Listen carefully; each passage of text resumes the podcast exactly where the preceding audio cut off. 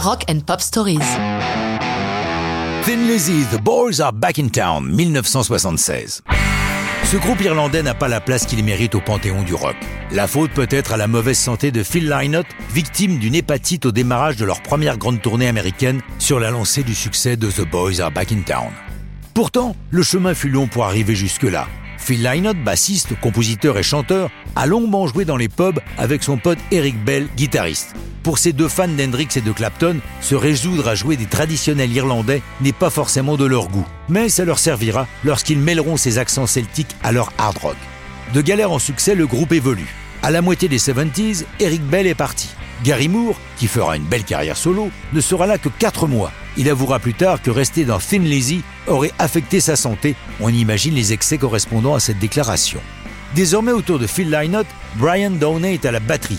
Mais l'idée qui va transformer le son du groupe, c'est la présence de deux guitaristes solo, l'écossais Brian Robo Robertson, qui n'a que 17 ans lorsqu'il est rejoint, et Scott Gorham, un Californien.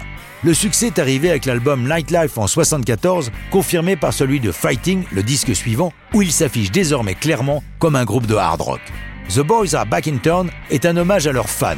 Ils ont vu, lors de leurs nombreux concerts, que leur public, c'est la classe ouvrière, masculine et qui picole dur, comme eux. Pourtant, comme c'est souvent le cas, le groupe ne croit pas trop à la chanson.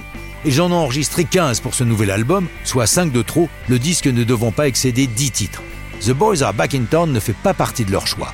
Mais lors d'une réunion d'écoute avec leur management, quelqu'un dit Attendez, il y a un truc dans cette chanson. Elle est donc intégrée au disque.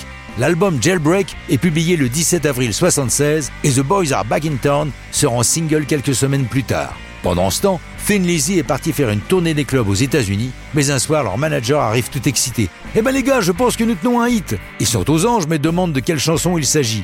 Ils sont carrément bluffés que ce soit The Boys Are Back in Town.